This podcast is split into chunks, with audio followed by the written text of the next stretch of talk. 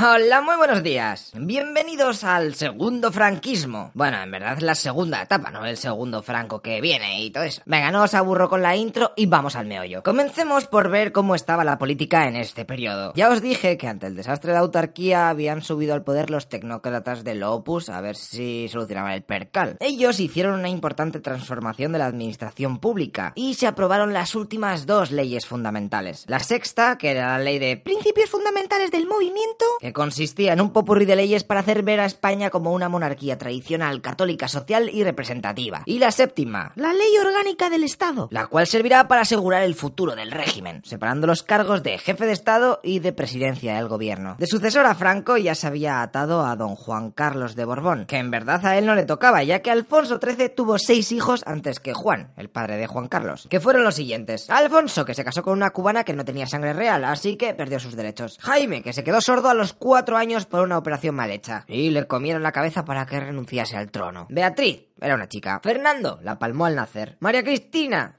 se ve que tenía vagina. Y llegamos a Don Juan, el sucesor, que tuvo dos hijas y dos hijos. Pilar, que se ve que no tiene pene. Juan Carlos, de Chusenguan. Margarita, que tenía senos. Y Alfonso, que moriría a los 14 años cuando su hermano, el heredero, le disparó por accidente. El padre de estas cuatro criaturas, como era liberal, fue descartado y se eligió a su hijo Juan Carlos, que se en España y sería el sucesor de Franco cuando éste la palmase. Y dicho esto, también os tengo que avisar que en el gobierno no todos se llevaban bien. Además de los tecnócratas, había dos grupos que estaban ahí como perros y gatos. Los inmovilistas, que pasaban de cambiar nada, y los aperturistas, que querían poco a poco abrir el régimen al exterior. La política en estos años fue la leche. Franco se centró en recuperar Gibraltar, aislándola y tal, pero las medidas no surgieron efecto. En cambio, sí que perdimos las pocas plazas que nos quedaban por ahí. Mira, Guinea Ecuatorial se independizó en el 68 y el IFNI se le dio a Marruecos al año siguiente, país que también se llevaría el premio gordo junto a Mauritania, ya que la Marcha Verde hizo que el gobierno español decidiese abandonar el Sáhara Occidental en 1975. Que si quieres más info tenéis el vídeo aquí arriba donde se explica mejor todo. Y llegamos a la última etapa, la del declive del régimen. En esta se puso a Luis Carrero Blanco a cargo del gobierno, el cual intentó relanzar la economía. Fíjate que hasta firmó tratados comerciales con China y con la Alemania comunista. ¡Todo loco el tío! También reestructuró el sistema educativo hasta que por ahí apareció el grupo terrorista ETA, creado en 1959 y que ahora estaba súper motivado con eso de hacer atentados. Pero el más famoso fue el que cometió pocos días después de que Carrero Blanco hubiese aceptado crear un nuevo gobierno que giraría más a la derecha. El 20 de diciembre del 73 el coche de Carrero Blanco saltaba por los aires. Ten cuidado que el atentado había sido planeado con más de un año de antelación. Los terroristas habían alquilado un bajo por la zona diciendo que eran escultores. Con esa excusa excavaron un túnel hasta el centro de la carretera y allí debajo colocaron tres cargas antitanque, como unos 50 kilos de dinamita. El coche con la explosión salió volando literalmente y sobrepasó la altura del edificio que tenía al lado, cayendo en el patio de los jesuitas, o sea que imagínate lo hardcore que fue. Como curiosidad deciros que el día anterior Carrero Blanco se había entrevistado con Henry Kissinger, que si habéis visto más vídeos del canal os sonará porque está en todas las tramas de los gobiernos estadounidenses. De hecho será el encargado dos años después de financiar toda la marcha verde. Y ya para rematar la jugada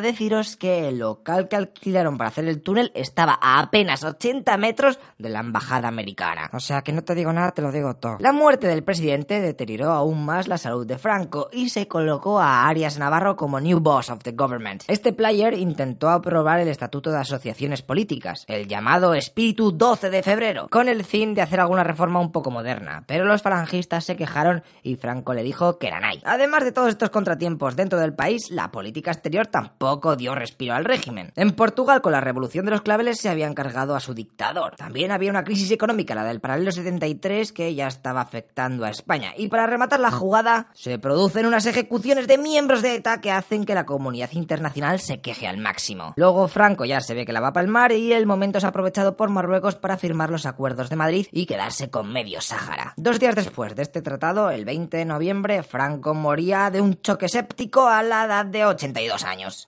48 horas después, Juan Carlos será proclamado rey de España. Y este último periodo que empezará con la muerte de Franco lo veremos en el próximo y último capítulo. Pero antes de ello nos toca hablar un poco sobre la sociedad y la economía del segundo franquismo. Como ya hemos visto antes, los tecnócratas tomaron las carteras importantes de los ministerios con la idea de salvar al país del auténtico colapso. Fijaos que en 1959 España estuvo a punto de quedarse sin petróleo porque no tenía divisas con qué pagarlo. Mucha tela. Los cambios estos se tradujeron principalmente en tres puntos. Reducción del gasto del Estado y de los ciudadanos, a tomar por saco los créditos y se congelaban los salarios. También poco a poco el gobierno va a dejar de ser tan restrictivo con el comercio exterior de las empresas y por último el contacto del país con el mercado exterior. Venga ahí a abrir fronteras. Se devaluó la peseta y todo con el fin de mejorar las operaciones internacionales y de paso se quitaron todas las trabas que tenían las empresas de fuera para que pudiesen instalarse dentro de España. Todo esto unido a los créditos del FMI y de los bancos estadounidenses hicieron que España tuviese una etapa de fuerte económico. Por lo que llegamos al desarrollismo, que principalmente se basó en una expansión industrial que flipas. Fijaos en la gráfica. Madre mía, locurote. Las empresas extranjeras, al ver las mierdacas de sueldos que teníamos, vieron el business que había en el país y ale, fábricas everywhere. Esto también significó que muchos campesinos se pirarían a la ciudad, lo que a la vez se ve traducido con que los salarios de los pocos que se quedan ahí en los villages, pues eh, suben ahí un poquito bien. Y ya de paso, ahora que hay casa, aprovechan para mecanizar el campo. Que aquello aún parecía como si estuviésemos la Edad Media, solo faltaban coches cobra, no te digo más. Pero lo que de verdad dio alas al país fue el sector servicios. Media Europa se venía a la península a aprovechar los precios de risa, el sol, la playa y los hoteles que se habían construido a toda leche. Todo esto unido al dinerico que mandaban al país los españoles que estaban currando por Europa, hicieron que la cosa funcionase. Por fin, buenas noticias para la economía. Aunque también hay que decir que en medio hubo un par de parones por culpa de la crisis del petróleo. Pero bueno, que incluso firmamos acuerdos con la Comunidad Económica Europea para tener un trato especial, ya que no nos dejaban entrar porque no éramos realmente una democracia. Y tendremos que esperar hasta el 86 para que acepten nuestra solicitud. Lo de la movida esa del petróleo vino fundamentalmente por las guerras contra Israel, que si queréis ver lo que pasó, os dejo el vídeo aquí arriba también. Respecto a las transformaciones sociales que vivió el país, te quedas tolokens. Con la llegada de la industrialización, el campo vive un éxodo de la leche. Gente principalmente de Extremadura, Andalucía y de las dos Castillas cogen sus cosas y se marchan a Madrid, País Vasco y Cataluña, para buscarse un futuro mejor con curro. Las ciudades se expanden al máximo, algo para lo cual no estaban preparadas, por lo que los que acaban de llegar tendrán que vivir en barrios a las afueras en condiciones de mierda. Y como ya hemos mencionado antes, otros tantos se irán fuera del país, a Suiza, Alemania, Francia. Su viaje normalmente es temporal, ¿eh? unos cuantos años ganan dinerico y luego se vienen al país abriendo muchos negocios con lo ahorrado. Por esta época también surgió un término que seguro que te suena, el baby boom. De hecho, puede que hasta tus padres sean de esa generación.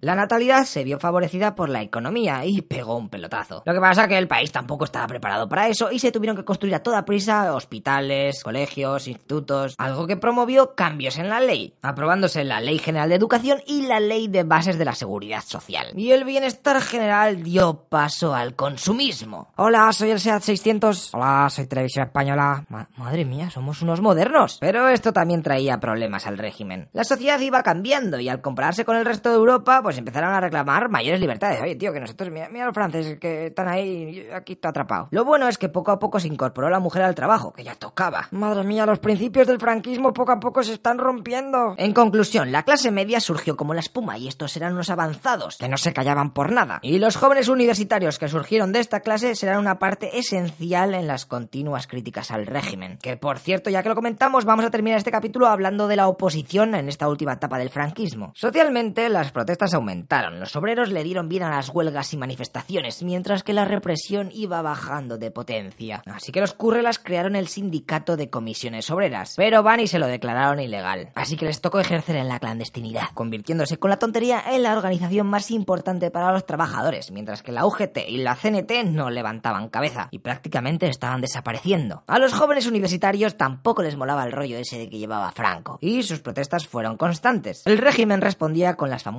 cargas policiales, la de los grises. Tenían a estudiantes, cerraban facultades, bueno, todo lo que fuese para hacerles callar. Pero fíjate que hasta la iglesia evolucionó, y después del concilio Vaticano II, muchos sacerdotes jóvenes se distanciaron del franquismo. Algunos de ellos incluso hasta apoyaron las protestas obreras. Estos clérigos eran considerados traidores por el gobierno. Respecto a la oposición política, pues mira, tenemos al que más se le ocurro, el PC, el Partido Comunista de España, dirigido por Santiago Carrillo. La estrategia que eligieron fue la del entrismo, que consistía en entrar en las organizaciones legales del gobierno para poco a poco desde abajo ir desestabilizando todo. El PSOE, por su parte, estaba un poco mal. La mayoría de sus dirigentes estaban en el extranjero y prácticamente se limitaban a apoyar a los comunistas en sus acciones. Pero no os creáis que solo había haters a la izquierda. En la derecha, los monárquicos y la democracia cristiana también estaba hasta el pijo de la dictadura. Muchos de estos grupos opositores, tanto de un lado como del otro, participaron en el Congreso del Movimiento Europeo celebrado en Múnich, en donde dijeron a la Comunidad Económica Europea que no aceptasen a España